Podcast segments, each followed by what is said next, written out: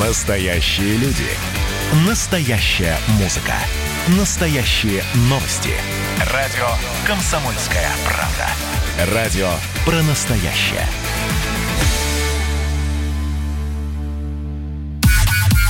Взрослые люди. Взрослые люди. Тут-то Ларсон и Валентин Алфимов обсуждают, советуют и хулиганят в прямом эфире. Тут и Ларсен Валентин Алфимов в прямом эфире радио «Комсомольская правда». Говорим о самых горячих и актуальных новостях э, сегодняшнего дня. И, наверное, э, если мы говорим о новостях культуры, то, к сожалению, самая острая и всех волнующая новость сегодня – это не новый фильм, премьера оперы или прекрасная выставка, а дело платформы, приговор по которому сегодня э, должен огласить суд в Москве. Дело это длится порядка двух лет уже, э, и э, за это время дело седьмой студии огромное количество огромное количество звезд культуры не только в России, но и во всем мире выступили в поддержку Кирилла. Было сделано очень много и разнообразных независимых расследований, и документальный фильм, который сняла Катерина Гордеева. И тем не менее, все равно Э, суд продолжается, суд дошел до приговора. Да, сегодня, сегодня этот приговор будет оглашен, гособвинение. Да, и все, мы все просто замерли в, в, в ожидании, в да. надежде, в ужасе, и э, совершенно непонятно вообще, э, во что эта жуткая ситуация в итоге выльется. И очень хочется чуда. Смотрите, гособвинение требует вынести обвинительный приговор, назначить Серебренникову наказание в виде 6 лет колонии, другим фигурантам дела от 4 до 5 лет. При том, что э, абсолютно правильно тут сказала, по-моему, с 2017 года это дело длится, да, э, то есть уже ну, три года уже. И э, огромное количество экспертиз уже было, и суд уже возвращал это дело на в прокуратуру на, э, на доследование, на разбирательство. Кирилл Серебренников, Серебренников уже три года отсидел под домашним арестом. Его не так давно выпустили. И вот сейчас вторая волна, вот так вот можно сказать. Эм, и, соответственно, вот сегодня да. мы узнаем, чем эта волна закончится. Я очень три надеюсь, года уже, да, я ошиблась. Да, не да, два, да, три. Да. Вот, я очень надеюсь, что... А, у нас тут на днях был э, глава департамента культуры Москвы э, Александр Кибовский. Э, давайте услышим, что он говорит как раз вот по делу э, Кирилла Серебренникова, по делу седьмой студии. Очевидно, что для огромного количества людей культуры и искусства любой приговор, кроме оправдательного, будет воспринят с недоверием. Независимо от того, по факту доказано, не доказано, само по себе это уже внесло раскол, и это не проблема даже вот этого процесса. Это, на самом деле, традиция, уходящая корнями в далекое наше прошлое, потому что, ну, так уж сложилось исторически, мы же на этих примерах всех воспитывались, что всегда, когда у нас деятель искусства, культуры становился объектом гонения власти, ну, там, начиная с революционных времен, там, Радищев, Новиков, э, Достоевский, то в этом споре надо принимать сторону именно художника. Для сообщества это воспитанная традиция при этом, при этом а, министр культуры, при котором начинался проект платформа, Александр Алексеевич Авдеев, а, направил свое обращение в преддверии а, сегодняшнего суда, в котором сказал, что ожидает с тяжелым чувством э, вердикт суда и что неправильное решение, безусловно, бросит тень на становление зрелости правового государства и станет шоком для нашей культуры и всего гражданского общества. Закон один для всех, это верно, и все перед ним равны, но судебное разбирательство не должно быть предвзято предвзятым и не превращаться в преследование авторов за то, что они вперв- первые сегодня замечательно обозначили новое крупное направление в развитии современного искусства, и их удивительным интеллектуальным вкладом будет обогащаться театральное дело во многих странах. Это сказал бывший министр культуры Александр Авдеев, при котором, собственно, проект «Платформа» и начинался. У нас сегодня, э, с нами сегодня на связи журналист Катерина Гордеева, которая а, в 2018 году выпустила а, документальный фильм. А, э, господи, дай бог памяти, Валя, подскажи. Театральное дело. Театральное дело, да, да так простите. фильм, да. Э, э, посвященный всей этой истории. И сегодня Катерина, так же, как и все мы, ну, болеет всей душой за это дело и ждет, да. ждет вердикта суда. Катя, привет. Привет, привет. Да, здравствуйте, Екатерина. Да. А, мы, мы сейчас обязательно, а, Екатерина, мы сейчас обязательно э, поговорим с вами, да? Э, у меня только, я очень хочу сейчас обратиться к нашим слушателям.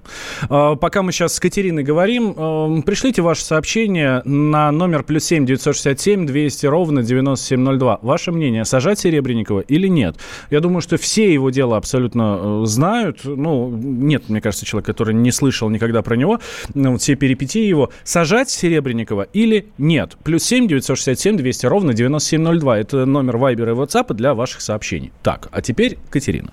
Да, Кать, ты э, сняла документальный фильм «Театральное дело» еще в 2018 году, то есть ты практически с начала всей этой истории рядом с Кириллом э, в теме, э, и, наверное, как никто вообще можешь простым человеческим языком сейчас нам объяснить, что происходит и почему все-таки э, э, все абсолютно стоят за Кириллом, несмотря на то, что суд продолжается, и вроде бы как бы, как бы вроде бы по закону, э, ну, то есть произошло какое-то неправомерное действие, да?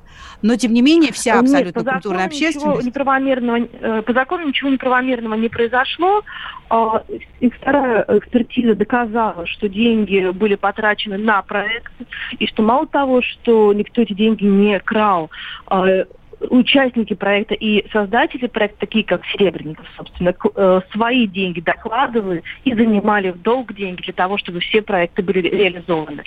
А, к сожалению, третья экспертиза а, оказалась предвзятой, то есть у этого дела было три экспертизы. Mm-hmm. оказалась предвзятой и делали ее люди абсолютно ангажированные. А что происходит, собственно, в чем суть процесса? Суть процесса в том, что государство заказало э, седьмой студии проект платформы, проект, который представлял нашу страну в области современного искусства. Тут есть традиционное искусство, а есть современное. А, и Серебренников э, вместе с э, седьмой студией стали реализаторами этого проекта.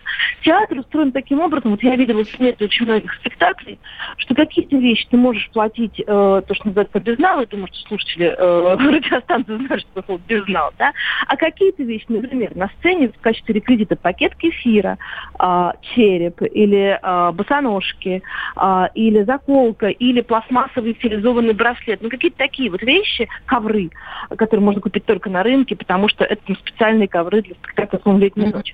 Вот это все можно купить только за наличные деньги. Разумеется, государство проект платформы оплатило по безналу, потому что, ну, как государство кэшем будет давать деньги, да, оно оплатило без наличных. Нужно перевести эти деньги в наличные деньги, чтобы купить то необходимое, тот реквизит, или расплатиться с теми, э, например, там, специальными специалистами, художниками, там, гримерами или еще кем-то, кто не может получить, а это мы говорим о 2011, 2012, 2013 годе, когда еще не все вот так обеспечены карточками или переведи мне на Сбербанк, знаете, как говорят. Да, да, вот. да. Поэтому здесь какие-то вещи э, нужно было обналичивать деньги, и на эти деньги покупать то, что необходимо, или оплачивать труд тех людей, которые было невозможно оплатить по безналу. Вот все эти деньги, которые были обналичены, вменяются сейчас в качестве похищенных. Mm-hmm. Катя, я правильно понимаю, что э, абсолютно по той же, по тому же принципу действовал не только Кирилл, но и э, ну, какие-то остальные там проекты подобного да, рода какие-то? Конечно. Значит, после э, дела Кирилла, э, дела седьмой студии, театрального дела, как мы тогда назвали фильм, с тех пор, собственно, это пошло. Э, и, и кто захочет действительно посмотреть этот фильм, хотя бы будет знаком с сутью вопроса. А, значит, после этого очень многие, во-первых, был переменен, был, было переменено вот это вот предписание того, как надо платить деньги и как надо их тратить порядок этот был переменен. Во-вторых, до момента начала театрального дела, да и сейчас 80% театров, а уж кинопроизводств, любых вещей, которые делают какие-то реальные э, проекты, это все связано с обналичиванием, к сожалению, денег. Э, другой вопрос, в законе должно быть прописано, как это можно сделать легально, как это можно сделать так, чтобы не вступать в противоречие с законом. Но закон, э, и тогда об этом говорили все театральные деятели, начиная от э, Никиты Михалкова и заканчивая Александром Калякиным, что закон несовершен. Сейчас закон удалось чуть-чуть усовершенствовать вот ценой трех лет жизни этих людей, которые сейчас сидят на скамейке подсудимых. А, был в какой-то момент во всем этом деле, когда казалось, что здравый смысл восторжествовал, Кирилла выпустили из-под домашнего ареста, он вернулся к нормальной какой-то своей э, творческой деятельности. Что, что опять случилось? Почему опять мы... Да, как раз после второй экспертизы, которая была, после второй экспертизы, которая была проведена в прошлом году, абсолютно э, вменяемыми, компетентными, неангажированными людьми, которые понимают, сколько стоит создать театральный проект что mm. это не, не нынешние эксперты, они считали, это очень смешно, но я приведу один просто пример. Нынешние эксперты считали, э, как должна была быть устроена платформа, проект платформа, по нормативам 2016 года. А, проект «Платформа» закончился в, 2000, в начале 2014 года. Кать, ну понятно, что, е, что э, здесь есть какая, какое-то очень странное и непонятное вообще э, движение в разные стороны. Объясни, пожалуйста, почему прицепились именно к Серебренникову с твоей точки зрения? Я не знаю, я сейчас несколько тут договорю сейчас. Э, э, дело в том, что после второй экспертизы дело было э, судом было возвернуто. Его вернули в. Э, в прокуратуру, сказали, что нужно его доследовать, что дело не до конца доследовано. И вот после этого, да, как бы все, все взялись за дело с э, большим рвением и доследовали, хотя никаких новых доказательств не появилось. Почему Кирилл, я не знаю. Я не знаю, возможно, это то как раз, о чем пишет в своем письме очень честный человек. И, кстати, он был классным министром культуры Авдеев. Те, который, который действительно разбирался в культуре и болел за нее. С тех пор нам так не везло. А, значит, э, возможно... Так уж мало времени. Да, возможно, курс на э, современное искусство и свободное искусство изменился. Mm, и в этом смысле такой возможно. яркий представитель этого направления, как Кирилл, перестал быть. Да, Катерина Гордеева была с нами на связи, журналист, режиссер фильма «Театральное дело». Взрослые люди. Обсуждаем, советуем и хулиганим в прямом эфире. Остались только мы на растерзание yeah. Парочка простых и молодых ребят. Ла-ла-ла-лай, ла-ла-ла-ла-ла-лай, ла-ла-лай. Утекай. Уходим, уходим, уходим. Наступят времена почище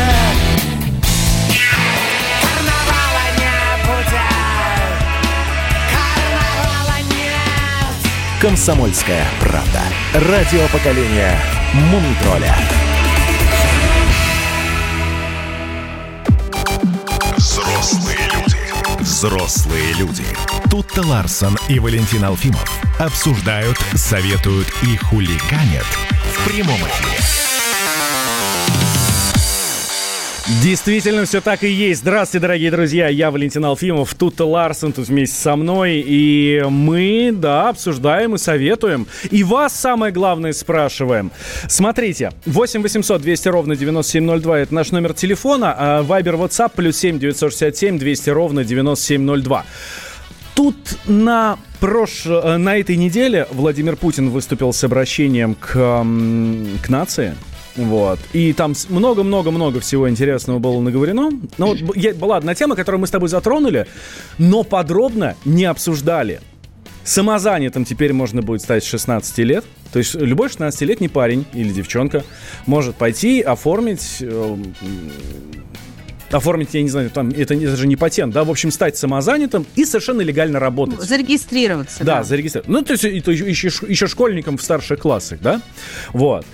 А, ну, плюс, соответственно, до 16 лет нам, а, плюс до 16 лет нам дают там по 10 тысяч рублей на ребенка, да, вот. А, и некоторые граждане делают вот из этого вывод, что, ну, как бы это намек на то, что а давайте-ка на, на, пусть ваши дети начинают свою карьеру с 16 лет, а не позже, как это часто бывает. Ну, здесь есть очень а, большой подводный камень гигантский, потому что а, какую карьеру может начать человек в 16 лет, не имея э, никакого профильного образования. И, и многие эксперты говорят о том, что э, на самом деле лучше было бы сейчас все-таки упираться не в заработок денег, а в получение качественного образования, которое поможет тебе потом зарабатывать действительно хорошие деньги, когда ты станешь мастером и специалистом. А, потому что я, например, вот помню, я когда училась на журфаке, я начала работать с третьего курса, у нас нас очень многие люди работали. Но это шло всегда в ущерб учебе. И, в общем, было сложно многим людям Э, сдавать экзамены, там у всех висели хвосты, кого-то даже отчисляли, и классно, что была работа, но с другой стороны, получить высшее образование и потом э, работать уже как квалифицированный специалист, может быть, это все-таки более э, разумно в долгосрочной перспективе. Решили Говорить об этом, конечно же, с экспертом. У нас на связи доцент кафедры психологии, образования и педагогики Санкт-Петербургского государственного университета Роман Демьянчук. Роман Викторович, доброе утро. Здрасте, Роман Викторович. Доброе утро, здравствуйте. Когда надо учить детей самостоятельности? Вот с 16 лет подталкивать их, это нормально или рано еще? Я бы сказал, что детей самостоятельности надо учить с первых шагов подталкивать, может быть, к 16 годам работать и нет особого смысла, но понимать, что это одна из возможностей для ребенка и с точки зрения самоактуализации, и с точки зрения зарабатывания денег на свои нужды, это, в общем, вполне достойное представление ему реалий окружающего мира. А не рано в 16 лет еще вот, вот это все официальное, статус самозанятого, налоги и так далее? Я не думаю, что рано. Я начал работать в 16 лет, правда, уборщиком служебных и производственных помещений в школе. Это помогло мне в последующем стать директором школы-интерната во многом. Но я думаю, что сейчас, учитывая то, какими стали современные дети, какие возможности они имеют, какими технологиями обладают, и с точки зрения программирования, и связи с общественностью, и стремления к позиционированию, многие из них действительно могли бы стать самозанятыми. Но некоторые эксперты сомневаются, что это хорошая идея именно потому, что отвлекаясь на а, поиск работы, а, ну и на работу, если она появится, а, дети перестанут а, учиться как следует, перестанут получать высшее образование, и, ну, в конце концов, их труд будет не, не таким качественным и квалифицированным. Это весьма обоснованные сомнения, и тем более не единственные, потому что, к сожалению или к счастью, но сейчас головной мозг человека созревает гораздо медленнее, чем 200 или 300 лет назад. И уровня реальной социальной зрелости, в полном смысле этого слова, по нейрофизиологическим основаниям, люди достигают в современной западной цивилизации к 25-30 годам жизни. Поэтому сомнений здесь достаточно много. Но и запросов у современных детей тоже много. Мы должны понимать, что это не должно быть обязанностью, это не должно быть самоцелью, это должно быть просто одной из возможностей, которые у них есть, при возможности этой возможностью воспользоваться. Угу. Да, Роман Викторович, спасибо большое. С нами был на связи Роман Демьянчук, доцент кафедры психологии, образования и педагогики Санкт-Петербургского государственного университета. А вообще есть... А, Валь, да, а, да, да. да, прости, а я, знаешь, еще подумала о том, что ведь мало деньги заработать, их же надо еще как-то с умом потратить, а в 16 лет а, с этим могут быть проблемы. Ох, не хочу вспоминать, как я потратил свою первую зарплату. Она была тоже примерно там 16-17 лет, но мне было плохо, давай так скажем. Нет, не пропил, если что. Нет, нет, нет. Вот. С нами на связи Валерия Ксамара, проректор Высшей школы экономики. Валерия, здравствуйте. Доброе утро. Слушайте, а вот если ребенок начнет работать в 16 лет, какой эффект от этого будет? Может, он к 20 уже устанет от всей этой работы? Вы знаете, я начала работать в 13 лет. А свою первую зарплату, как сейчас помню, потратила на джинсы и варенки, которые купила моя мама, отстояв безумную очередь. И э, считаю, что чем раньше наши дети приступают к самостоятельной трудовой деятельности, тем лучше. По одной простой причине. Потому что сегодня гигантская проблема – это с выбором профессии и вообще проблем профориентации. Все исследования показывают, что большинство школьников понятия не имеют, куда пойти учиться и кем бы они хотели стать. Поскольку мы всегда ценим только свой собственный опыт, то чем раньше начнешь, тем быстрее поймешь методом проб и ошибок, методом исключения от противного ты хотя бы найдешь себя. А сейчас, получается, есть проблема э, гигантская, что мозги созревают поздно, а время бежит намного быстрее, чем 200 лет назад. И поэтому, если ты позже начнешь, то дольше будешь страдать от того, что не можешь найти себя. От этого молодежь сейчас тоже ужасно страдает, потому что мучается в самоопределении, куда пойти, что сделать и прочее, прочее. Поэтому не надо а... бояться. А когда учиться-то тогда? Пойди поучись в вышке, и рабо- чтобы одновременно еще и работать. Ведь это ну, же не вообще-то получится. есть летние каникулы. Есть летние каникулы, один месяц которых запросто можно потратить на работу.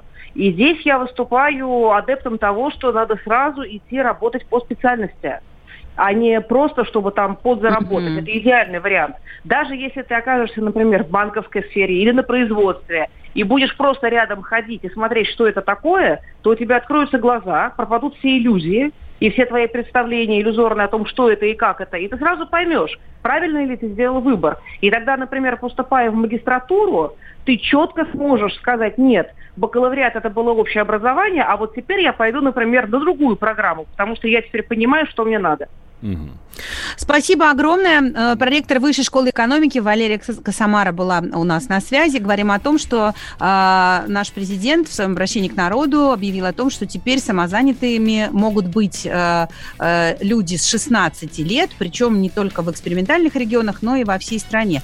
Кстати, Валь, по поводу вот созревания мозга, это очень важное замечание. Я э, общалась с одним очень хорошим психологом, Анной Валерьевной Сковитиной, и она мне рассказывала о том, что у нее, у ее э, э пациентов, у ее клиентов э, волна, просто эпидемия э, детей, которые уходят с первого-второго курса вузов. Угу. Именно потому, потому что, они что идут второму... работать. Нет, потому что у них ко второму курсу дозревает мозг, и они понимают, чего, и начинают понимать, чего они хотят, и вот очень часто это не совпадает с тем, чего от них хотели родители, когда запихивали их учиться в тот или иной вуз. У меня примерно и... то же самое произошло на втором курсе, да. Вот, понимаешь, сегодня ребенок созревает, ну, 25 лет, это, наверное, все-таки уж прям совсем такая полная социальная зрелость, а вот хотя бы до того, чтобы рефлексировать и понять, чего ты хочешь, мозг дозревает к 18 годам, поэтому, ну, не стоит требовать требовать от своих подростков слишком многого. Но, конечно, если они хотят работать 16 лет, я бы стала это поощрять очень интенсивно. А, хорошее а сообщение ты... от Александра. Мы в России опекаем своих детей до самой смерти. Надо раньше выпускать детей из гнезда. Вот. Я думаю, что на этом ну, эту тему полетели. Да, Взрослые люди. Да, полетели на новости, а потом вернемся. Никуда не переключайтесь, мы тут с Тутой Ларсен вместе.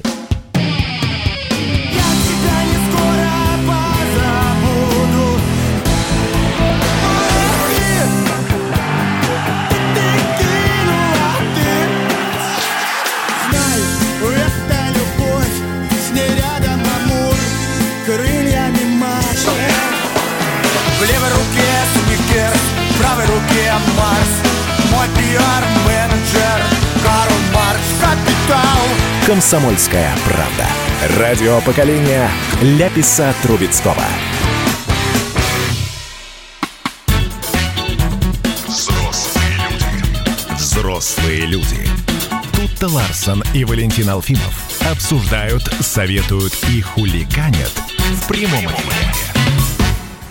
Делимся с вами актуальными новостями, мнениями экспертов. И э, каждый, каждый час буквально на радио «Комсомольская правда» обновляется информация э, по главным событиям э, дня и недели. В частности, началось голосование по поправкам в Конституцию вчера. Сегодня явка на электронное голосование составила 20%. Нет, и... нет, нет, у тебя уже старые данные. Не-не-не, не 20%, 49,5% это явка А-а-а. на а. онлайн-голосование. Да, 20 20% это цифра э, вчерашняя, я ее тут э, верстку закинул для, э, ну, для ориентира. Э, число проголосовавших дистанционно уже достигло 580 тысяч человек. Это явка вот на сегодняшнее утро. Это почти 50%, без малого 50%. Вот. Э, но онлайн-голосование, в онлайн-голосовании принимают э, участие не все регионы, а только э, жители Москвы и Нижегородской области, но мы видим, что эта штука пользуется, пользуется пользуется популярностью. Знаю, что мои там знакомые родственники, некоторые уже проголосовали. Знаю тут то, что ты подавала заявление на онлайн-голосование. Да, но, к сожалению, мое заявление на онлайн-голосование э, провисело 6 дней, и мне прислали сообщение о том, что, к сожалению, оно не зарегистрировано, э, потому что произошла какая-то ошибка. И теперь у меня только один единственный вариант – это э, ехать с дачи в Москву за 160 километров и голосовать. Такая перспектива мне не улыбается, но э, ничего не поделаешь, гражданский долг зовет.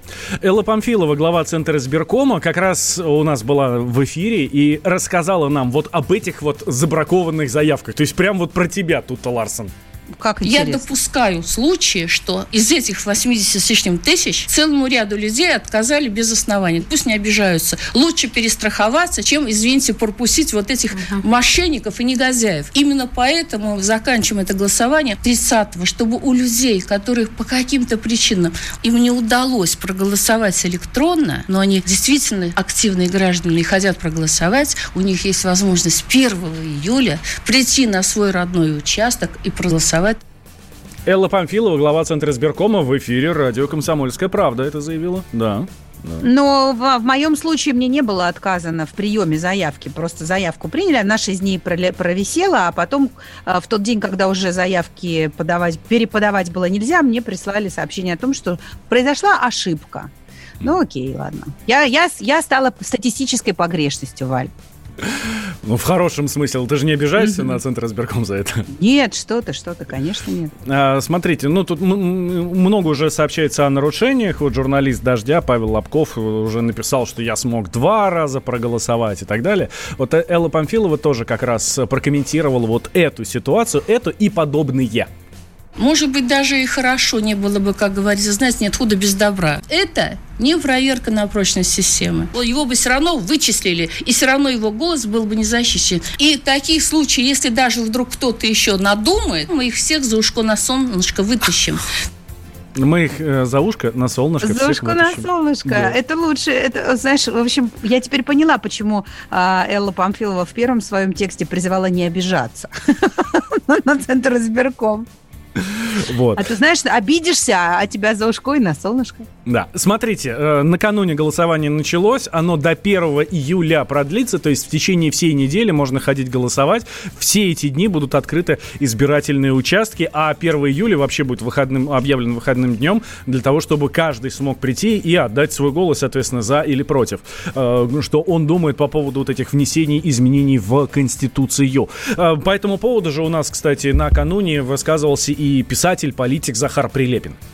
Я считаю, что каждое поколение, в том числе и молодые поколения, которые там и не реагируют, и которые активно реагируют, они все имеют право на ту форму реакции, которая, собственно, у них имеется. Если все равно, то значит, ну, все равно. А если людей это раздражает, бесит или вызывает вопросы, то они могут в этом участвовать. Но другой вопрос, что это очень важно, что 45 плюс, потому что люди имеют уже достаточный опыт жизни в российском государстве, еще и в предыдущем государстве, и они несут высокую степень ответственности за то, что они хотят оставить детям и внукам. У людей дети, и они хотят получить ответы на какие-то вопросы, которые, как они понимают, перекасаются их напрямую. А их касается и Украина, и Донбасс, и русский язык, и а, неотчуждаемость территории, и социальная защита. То есть люди приходят и с огромными вопросами, и с очень малыми вопросами. И это меня не перестает удивлять, что вот людей в России волнуют такие масштабные вещи. Вот, ну, сознательнее мы стали, по мнению Захара Прилепина. Но мы вообще умеем волноваться масштабными вещами, иногда даже в ущерб вещам э, локальным и, и, и точечным. Как я ну, тебя конечно, сейчас понимаю, да.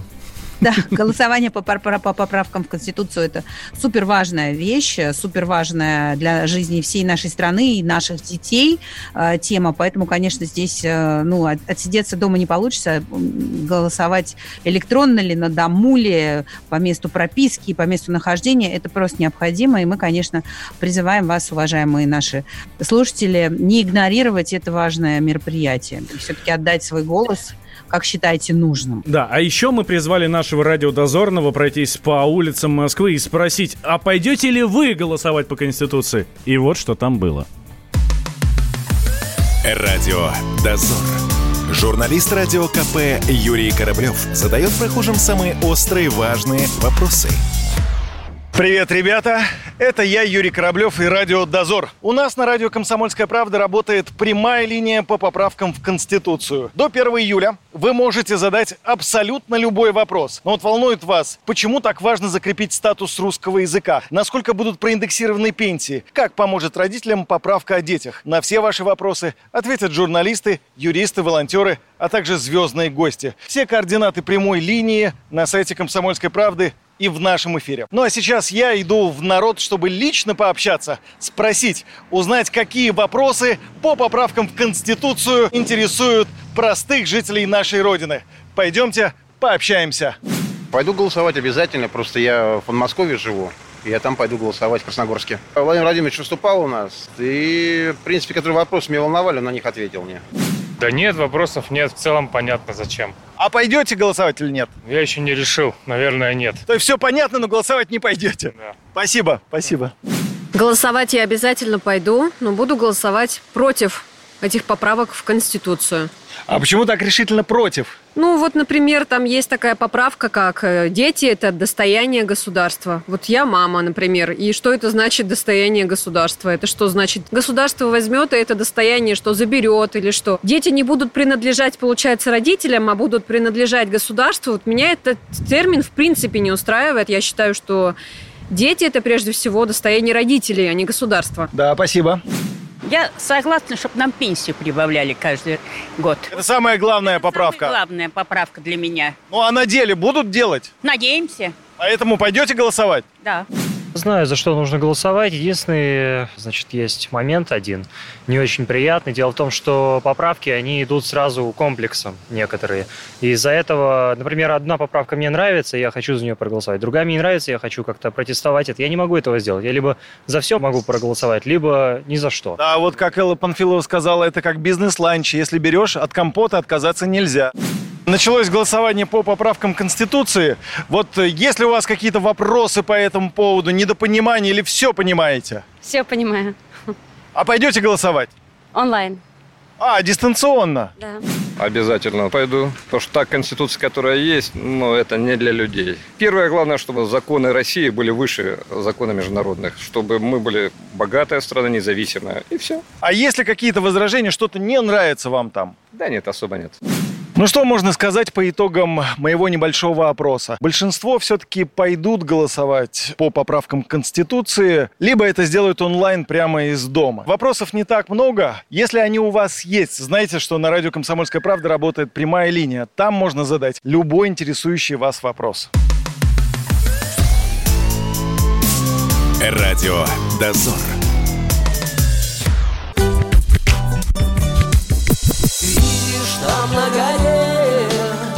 Возвышается крест. Я раньше и не думал, что у нас на двоих с тобой одно лишь дыхание. Ален Делон говорит по-французски.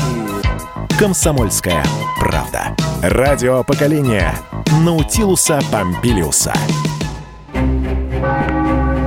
Коридоры власти. Прямой эфир радио «Комсомольская правда». Тут Ларсен, Валентин Алфимов здесь. И с нами Дмитрий Смирнов, специальный корреспондент «Комсомольской правды». Дима, здравствуй. Привет, Доброе привет. утро. Доброе утро. Э, Дим, накануне стало известно, что 29 числа, это понедельник, президент Владимир Путин еще раз обратится к нации. Ну, там, это, надо сказать, что это новость наших коллег из РБК, и там они дают ссылку уже на четыре информированных источника. Они, Четыре еще никогда не было. Ну, вот. Обычно два, три. Это был экзит пол на выходе из Спасской башни какой-то они провели там. Ну, Вот, я не, знаю, вот, как это все происходило, где они это взяли. Ну, ради бога, обратиться хорошо, пусть обратиться. Не обратиться, ну, значит, четыре обманули их источников. Ну, вроде там по поправкам должно быть, да, президент должен, ну, по крайней мере, как пишет РБК, да, действительно, президент должен а, объяснить м, Ну. важность поправок, вот. Есть определенная логика в этом, да, в том, что если 29-го, то обратиться, значит, по поправкам. А если там 10 июля, значит, по какой-то другой теме. Понятно. В А общем, понятно, мы- что ничего не 1 понятно. августа, то про 1 сентября. Нет, нет, я поняла, что, в общем, Дим, ты ничего такого, э, даже если это обращение произойдет, ничего острого, интересного и необычного не ждешь. А, Слушайте, ну а что можно ждать? Вы сколько последних... знаете, есть такая шутка, да, что Владимир Путин завел себе видеоблог. Вот в этой шутке есть определенная доля На, правды. на российском телевидении, да. Ну да, что на телеканале «Россия-24». Ну вот человек понял, что такая есть э, действенная модель, что есть такая, такой способ коммуникации с обществом. Вот. А общество еще не очень поняло, что как бы это просто модель коммуникации. Они все ждет какого-то выступления Сталина или там Молотова, да, который сказал, что братья и сестры, тут у нас случилось такое, что прям вы сейчас все упадете. А это просто вот, выступление президента. Не, не война началась, и не марсиане напали. Ну так, может, и слава богу.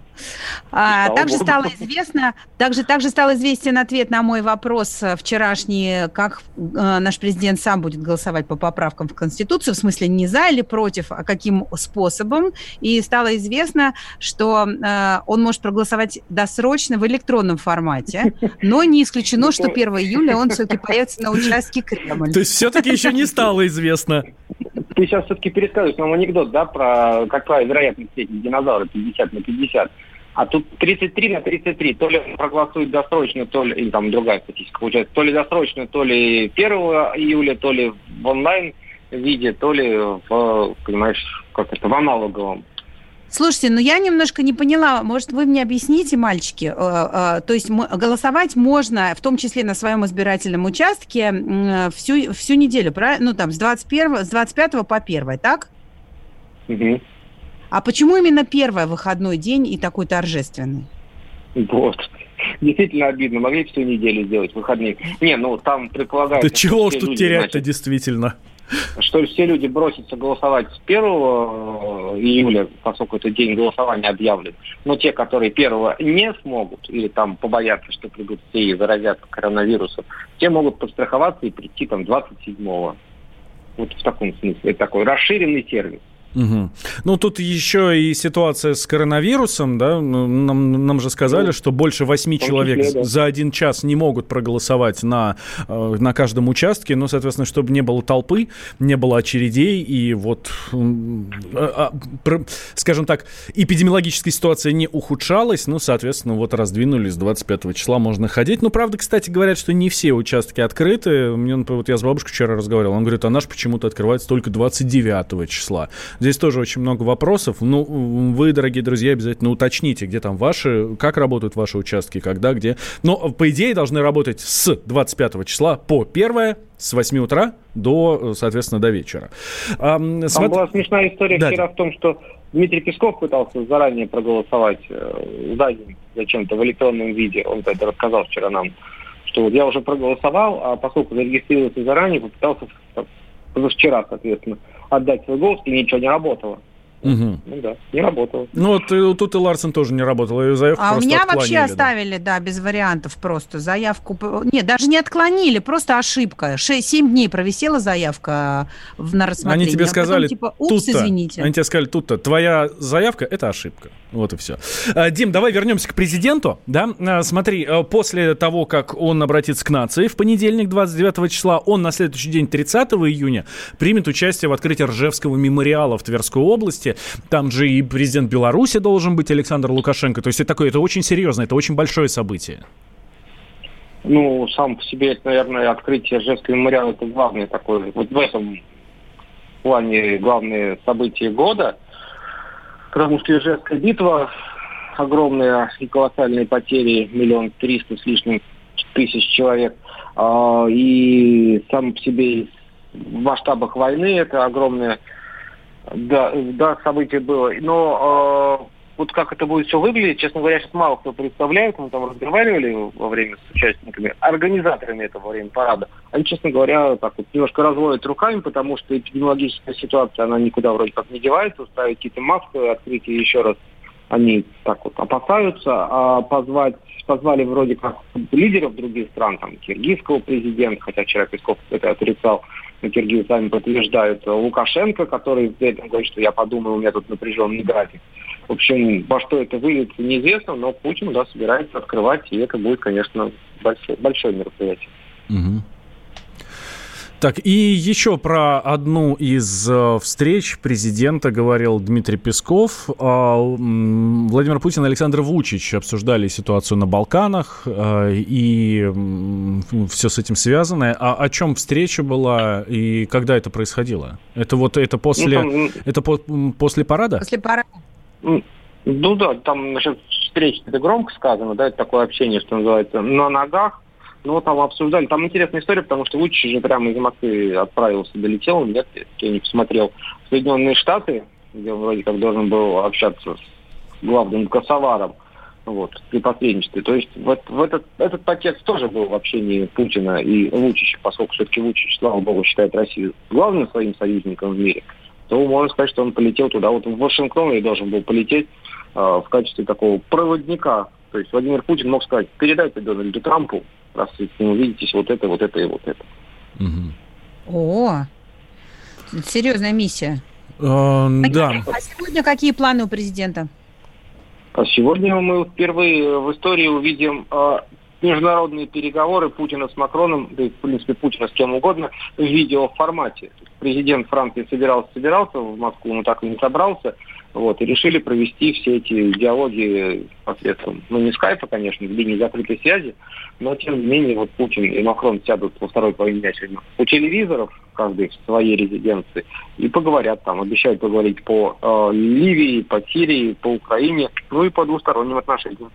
Да. Тогда ждем новостей. Спасибо огромное, Дима. Дмитрий Смирнов, специальный корреспондент э, «Комсомольской правды», был с нами в коридорах власти. Да, ну, а нам остается проводил. только попрощаться, да? Да. Э, Пожелать всем хороших выходных, отличной погоды и услышимся утром в понедельник. Взрослые люди.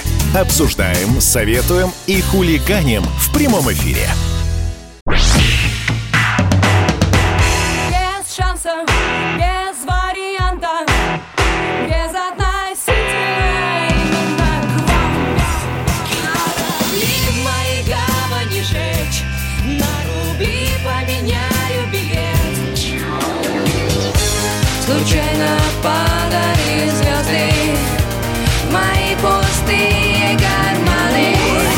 Комсомольская правда. Радио поколения Земфиры.